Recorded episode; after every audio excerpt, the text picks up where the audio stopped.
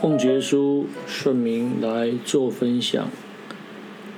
敬畏神是智慧的开端，所以智慧之子能够行善来爱人、爱人。但是愚昧之子却不敬畏神，所作所为总是让我们的父母来啊担忧、挂虑，所以不知道尊敬、听从，或是去关心、奉养父母的话，那么必定会叫父母担忧不已。期盼我们都能够做智慧之子。所罗门的箴言这样说着。智慧之子使父亲欢乐，愚昧之子叫母亲担忧。记者在箴言的十章一节里面，在所罗门的兄弟里面，有一个叫做暗嫩，有一个叫做亚沙龙。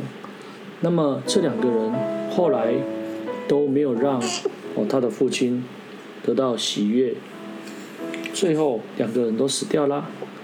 所以后来也叫哦他的母亲来担忧，也让他的父亲啊觉得羞愧。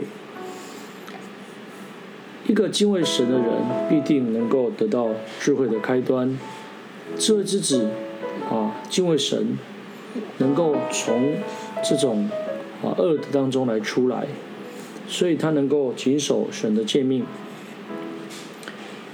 在我们的十诫里面。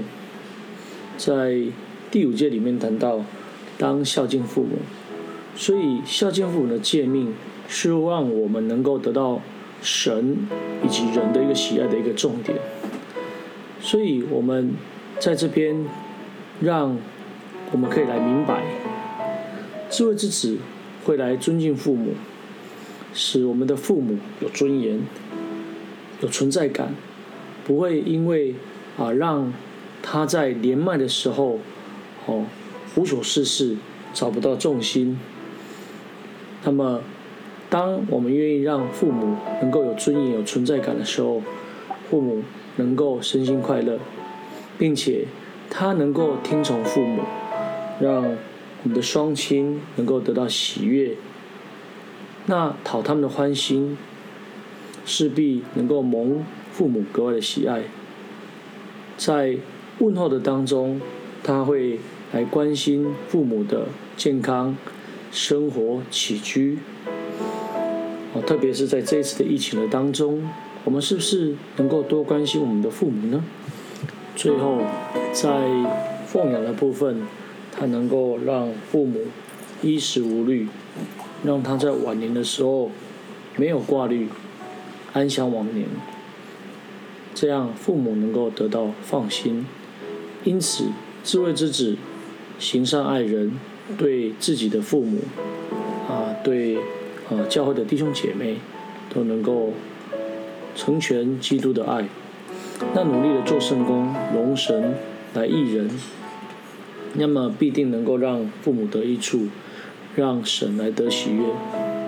但是很可惜的是，愚昧之子不敬畏神，不懂道理，所作所为令。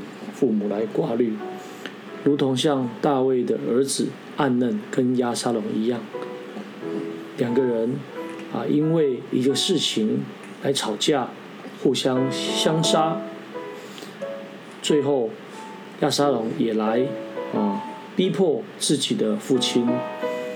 这样的儿女，这样的孩子，没有听从，没有关心，啊，没有奉养父母，最后。就是让父母的晚年，哦，陷入一种困境。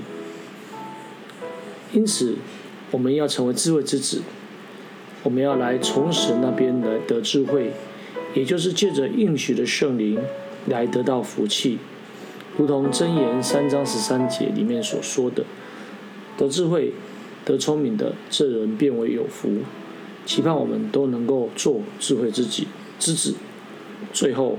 我欢迎你来到真耶稣教会聚会，让我们来学习如何去敬畏天上的真神，让我们知道如何去照养我们的父母，孝敬父母，最后将一切荣耀、颂赞、权柄都归给天上真神。愿耶稣基督的怜悯平安临到我们，哈利路亚，阿门。